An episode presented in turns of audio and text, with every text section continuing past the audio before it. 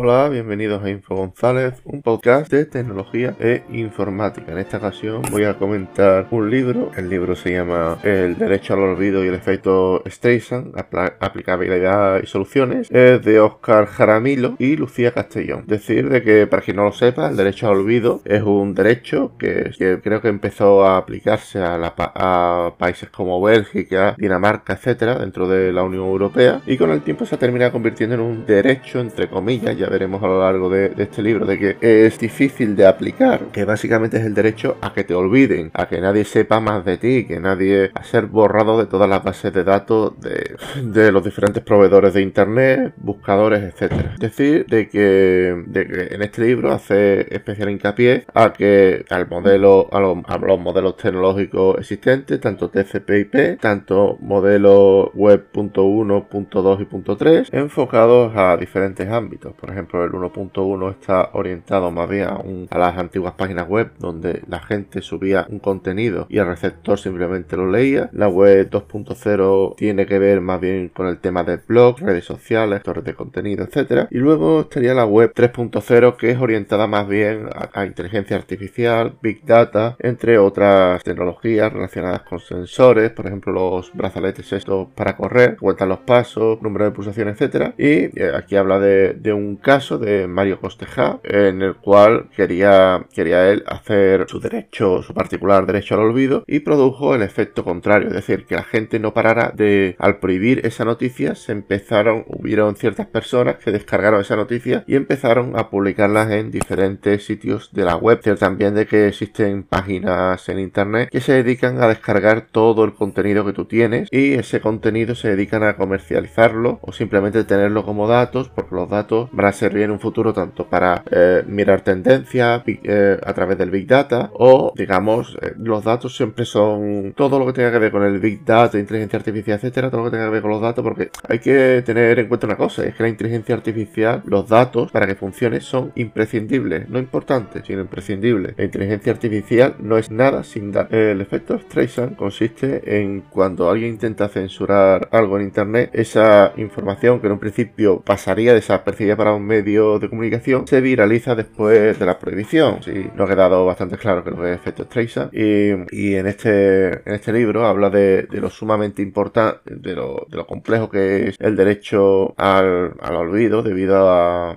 que muchas veces las leyes no están pensadas para lo que viene siendo la, arquitectura de red TCP, TCP/IP. Decide que conocer este tipo de protocolos es básico si queremos definir el funcionamiento y las costumbres que se producen dentro de, entornos digitales. Primero hay que, hay que entender lo del tema de, las tecnologías para después entender cómo se puede modificar el comportamiento y así eh, que las diferentes personas puedan ejercer el derecho al olvido cuando éstas eh, quieran. La característica principal de las redes TCP/IP fue el anonimato. Decir, siempre, siempre en las redes de internet el anonimato siempre ha sido uno de los pilares básicos. La utilización del diseño de red, es decir, que cada nodo tiene la potencialidad de comunicarse con cualquier otro. En términos sencillos, esto significa que carece de nodo central que controle y regule todo lo que pasa a través de la red. En la práctica significa que, en una arquitectura reticular abierta al mundo, la, única, la, la, única condición que debe cumplir para que un nodo se sume a la red es respetar el protocolo de comunicación, es decir, que se entienda el lenguaje que, vaya, que vayan a utilizar, en este caso TCP/IP. Decir de que esto significa también, como, como he explicado antes, de que la información en Internet no puede, no puede ser controlada y que evidentemente cualquiera que, hable la arquitectura TCP/IP puede, tiene, tiene capacidad de comunicarse con cualquier otro y el anonimato en teoría en una red TCP/IP tiene que estar bastante, eh, eh, es algo típico de esta arquitectura, es más, de hecho antes de las redes sociales y antes de que te pidieran el número de teléfono en cualquier red social era bastante común de que hubieran problemas con el tema del anonimato, de que cualquiera podía decir cualquier cosa, escribir cualquier cosa y etcétera.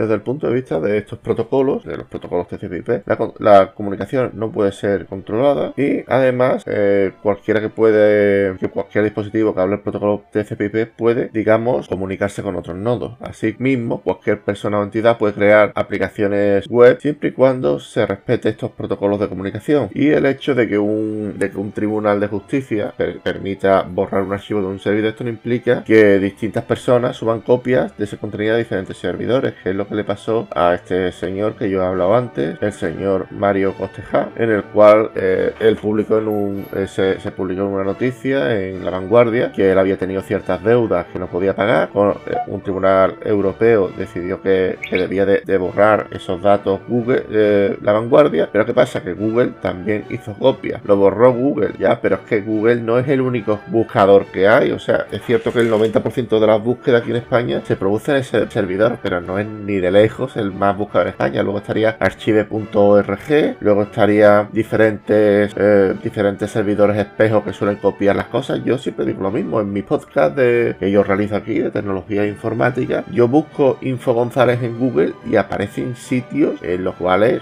yo eh, en esos sitios han ido copiando mi RSS, mi, mi podcast, sin necesidad de, contar con mi permiso y sin, vamos, yo lo subo a, Anchor y digamos las diferentes se van subiendo solas y, es algo bastante, bastante curioso, ¿no? Decir de que en la web 2.0 eh, las personas están, estamos más o menos, sobre todo los que nos dedicamos al, tema de, la programación web, ¿no? Diseño web, tema de internet, etcétera, solemos, solemos tener en nuestro Google Analytics típicamente la ubicación geográfica, la segmentación de cada, digamos, cuando tú te registras en Google, digamos, tú, te dedicas a dar tus datos y esos datos cuando tú vas a cualquier página web, digamos, esta, esta página web se dedica a, saber, digamos, a través de tu cuenta Gmail, la edad, yo, yo, sé del panel de Google Analytics, la edad, el género, el lugar, etcétera, de donde vienen mis diferentes visitas. De hecho, una de las, de, de las razones por las cuales el software pirata ha, ha bajado un montón estos años es por el tema de que a día de hoy en casi todos los programas de software, para tú craquearlo, necesitas, eh, necesitas tener internet y registrarte a través de la página. Esto hace, hace 20 años no pasaba, hace 20 y, menos, hace 15 años esto no pasaba. Hace 15 años la mayoría de los programas no se conectaban a, internet. Y no solo eso, también los nuevos programas a través de actualizaciones permiten, digamos, eh, aparte de hacer mejoras, de hacer mejorar el tema del registro, de que no necesitas tener, tener un serial que, funcione siempre, sino que cada 2x3 se, van actualizando y también se actualizan los, métodos de seguridad de la propia aplicación. Es decir, de que una de las, formas en las que se, se, ha, identificado la mayoría de, los usuarios es a, través de la IP en un principio, hace ya algunos años, y con el tiempo aquí en Europa con a través del número del teléfono. Esto también aparece en el libro este, bastante bien especificado. Y la verdad, la mayoría de los sitios web te piden registrarte y, esto significa, ¿no? Según aparece este libro aquí, yo solamente vengo aquí y comento, de que el anonimato y el monitoreo de las diferentes actividades en el mundo real virtual están al alcance de la mano. Decir de que a día de hoy existen muchos software, ¿no? Google Trends, etcétera, que permiten saber tendencias y permiten conocer hacia dónde va el mercado, tanto laboral como, como de, negocios, etcétera, a través de estas plataformas. Bien, aquí en esta parte del libro, ¿no? Eh, desde en el capítulo de la Internet 1.0 y la 3.0, decir que la, que la 1.0 es habitualmente lo que conocemos como web, ¿no? Donde los contenidos son publicados, ¿no? Hay, hay profesionales o semiprofesionales, ¿no? Bueno, también hay aficionados, ¿no? Porque, por ejemplo, un blog en blogger.com, ¿vale? Que es una plataforma de Google que te permite crear blog, pero no de forma muy profesional, sino más bien de forma amateur, ¿no? O sea, que no hace falta ser un profesional y un semiprofesional, basta con tener ganas de aprender y, tirar para adelante. Decir que blogger.com yo lo, yo lo empleaba en el FP de grado medio, de hace, hace creo que 12 años por ahí. Decir de que esto era la internet 1.0 ¿vale? básicamente yo publico, la gente lee. La Internet 2.0 tiene, tiene principal motivo la viralización y contenidos que son compartidos entre personas y existe cierta interacción, ¿no? Existe cierta, cierto, digamos, digamos, yo creo un contenido, ¿no? Yo creo un vídeo en Internet o yo creo un podcast y la gente me contesta y va, habiendo cierta interacción en el, ¿vale? La Internet 3.0 se, se relaciona con la inteligencia artificial, el Internet de las cosas y la web semántica, lo cual eh, todo se resume en metadatos, ¿vale? Pero no os preocupéis que yo voy a explicar. Básicamente, el Internet de las cosas es todas las cosas que tienen, que tienen Internet. Con ello me refiero a la pulserita que, por ejemplo, todo el mundo usamos, que nos cuenta los pasos, eh, frecuencia cardíaca, etcétera. El peso, el peso que nosotros nos, nos, ponemos allí y este nos va diciendo, digamos, eh, cuál es nuestro índice de masa corporal, cuál es nuestro, nuestro, nuestro, nuestro peso, etcétera. Todo va a través de la nube. Esto hay muy buenas marcas que se encargan de hacer esto. Yo creo que también tengo uno en mi casa, un peso así, pero a mí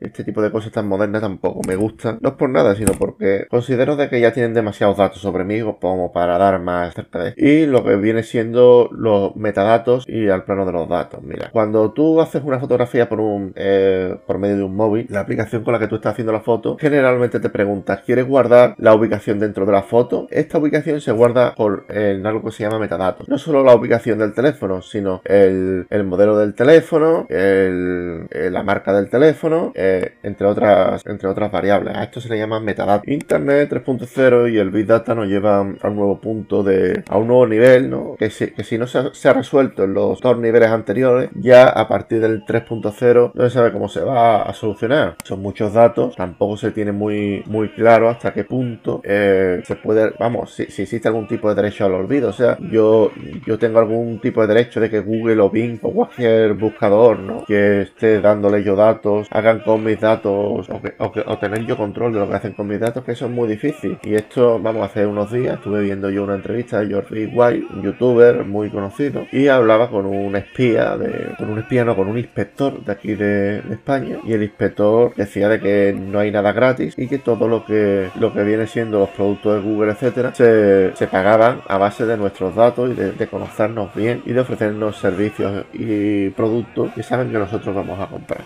aquí pone el, lo que viene siendo el ejemplo de Amazon. Amazon, vamos, aquí lo que pasa es que este, este, este libro tiene ya cierto tiempo, pero otro ejemplo sería Netflix. Netflix, por ejemplo, tú te, tú te, tú te ves varias series y, Netflix mira a otros usuarios que han visto series bastante parecidas o que les han gustado también igual que esas series y empieza a recomendar ese tipo de series. Decir de que, de que hace algunos años, eh, allá por el 2011, eh, Amazon borró de los Kindle eh, su, de su usuario Animal Farm y 1984 de George Orwell. Para ello utilizó la, la tecnología TPM, para quien no sabe, para que no sepa es Trust Platform Module y quiere decir algo así como eh, programa, plataforma de, de, autenticidad, ¿no? Entonces, digamos, una vez que tú te conectabas a, a, internet con, con, tu cuenta de, de Amazon eh, en tu Kindle, Amazon se, se, tomaba el derecho de borrar esos, esos archivos piratas y, y así es como, digamos, esto, este, este TPM es bastante polémico,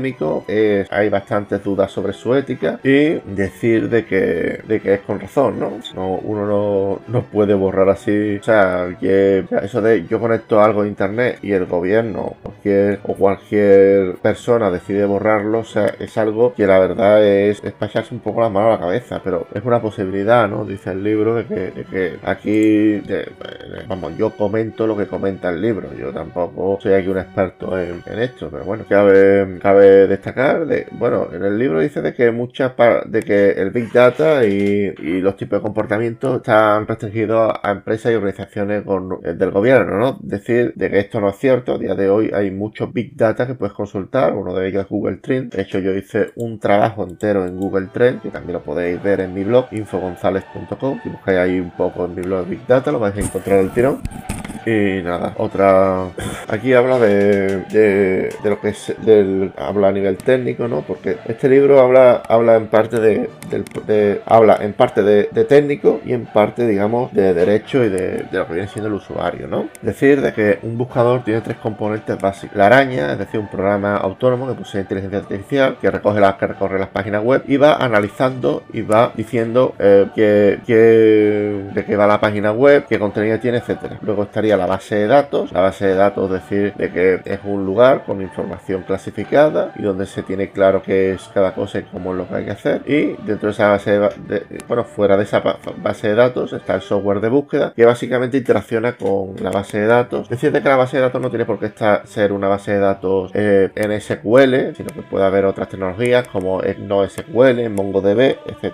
Decir de que existe un estándar en, los buscadores que se llama eh, estándar, vamos, yo lo llamo, lo, muchas veces cuando entramos a una página web y ponemos barra robot.txt, este, este estándar sirve para avisar a, los buscadores qué contenidos queremos que, se indexe y qué contenidos no queremos que se indexe. Es decir, que el estándar robot.txt es algo muy importante, sobre todo en el SEO más o menos reciente. Y de hecho es algo bastante curioso porque en las páginas web donde no se añade robot robots.txt es cierto que tarda mucho más tiempo en indexarse y no se indexa de todo, del todo bien. Yo, yo si hay algo que tengo en cuenta cuando a mí alguien o un cliente me pide que indexe su página web es crearle el robot.txt junto con el sitemap.yml que también eh, el sitemap para quien no lo sepa es algo así como el mapa del sitio web, es decir, donde todas las páginas que hay, una descripción, una, una fecha de creación del sitio web, etcétera. Y esto también hay que, hay que añadirlo en el robots.txt mediante un comando. Bien, otra cosa que hay que tener en cuenta es el tema de la web, de la app y del Big Data. Las apps, que son aplicaciones, digamos, bastante más complejas que, la web 1.1 y web 2.0, digamos que una app permite un ecosistema dentro de, de, una, de, una, de una parte de Internet. Los desarrolladores externos pueden crear software y contenido como si se tratara prácticamente de, un navegador, de, de, un buscador dentro de, su propio, de su propio ecosistema. Por ejemplo, Facebook compite por, por, con YouTube, con, con el buscador de Google, etcétera. De hecho, Facebook lleva tiempo implementando funciones como por ejemplo las páginas o las comunidades donde puedes añadir a otras personas que compartan tu mismo tipo de interés. Y esto es algo bastante curioso. Decir de que las apps también puede ser, por ejemplo, de no tienen por qué solo ser, de tipo web, sino también puede ser de, de temas, como por ejemplo los de Android o los de iOS, que estos son gestionados por Apple y Google. Y dentro de, estas dos, de estas dos plataformas de, venta de, aplicaciones también existe otras fuera de, los sistemas operativos Apple y Google, como puede ser Steam, o puede ser Epic, que son plataformas más orientadas a, la compra de videojuegos. Y en estos, en estas apps, web, existen cierta, ciertos filtros, ¿no? Cierta, cierto control por parte de estas compañías de ver qué aplicaciones se pueden publicar allí, qué no aplicaciones se pueden publicar allí, y decir de que, de que las principales redes sociales también tienen, tienen mecanismos para denunciar, digamos, para reportar si una persona está haciendo algo que molesta a otra persona o que puede ser incluso ilegal. Yo hace unos días, de hecho, reporté una cuenta de ebook que estaba utilizando mi contenido de podcast y lo reporté. Y no, yo quiero, yo quiero tener, quiero que, esa cuenta de, de esté en mi control, ¿no? Como es algo normal. Y, en este libro, ¿no? En el derecho del olvido y, el efecto Streisand, habla de algo que, de dos conceptos que son bastante diferentes y es con el tema de filtrar y el tema de eliminar. Filtrar es algo así como censurar una, un determinado artículo, un determinado contenido, etcétera, mientras que eliminar significa simplemente eliminar el artículo. Decir también de que en la web 2.0 y 3.0, o lo del tema de los metadatos, ya lo he dicho yo con el tema del, móvil, ¿no? la foto que, guarda, el modelo de la cámara, el propietario, etcétera, adquiere una importancia fundamental a la hora de, ejecutar el derecho al olvido. La gran parte de las denuncias en las redes sociales se deben a fotografías ofensivas que son subidas por terceros y que son etiquetados con su nombre. Digamos de que el uso de estos metadatos permiten localizar el tipo de usuario que es y digamos permite tener cierto control sobre estos datos. Decir también de que la web 2.0, recordemos de que la, web 2.0 es la que interacciona a los usuarios y la, 3.0 son el tema de, de, de la inteligencia artificial, los aparatos IoT, ¿no? Internet de las cosas, etcétera, y de que estos dos, dos niveles, el nivel 2.0 y 3.0, pasan todos por el tema de los metadatos, ¿no? y decirte que tanto muchas compañías, ¿no? o sea Tesla, Google o BMW, están trabajando en, en, automóviles autonómicos, utilizando, digamos, gran parte de, lo que viene siendo el Big Data, ¿no? todos esos datos que, están recopilando de nosotros y que permite, mediante inteligencia artificial, convertirlo en conocimiento. Por eso muchas veces uno dice, bueno, ¿y para qué quiere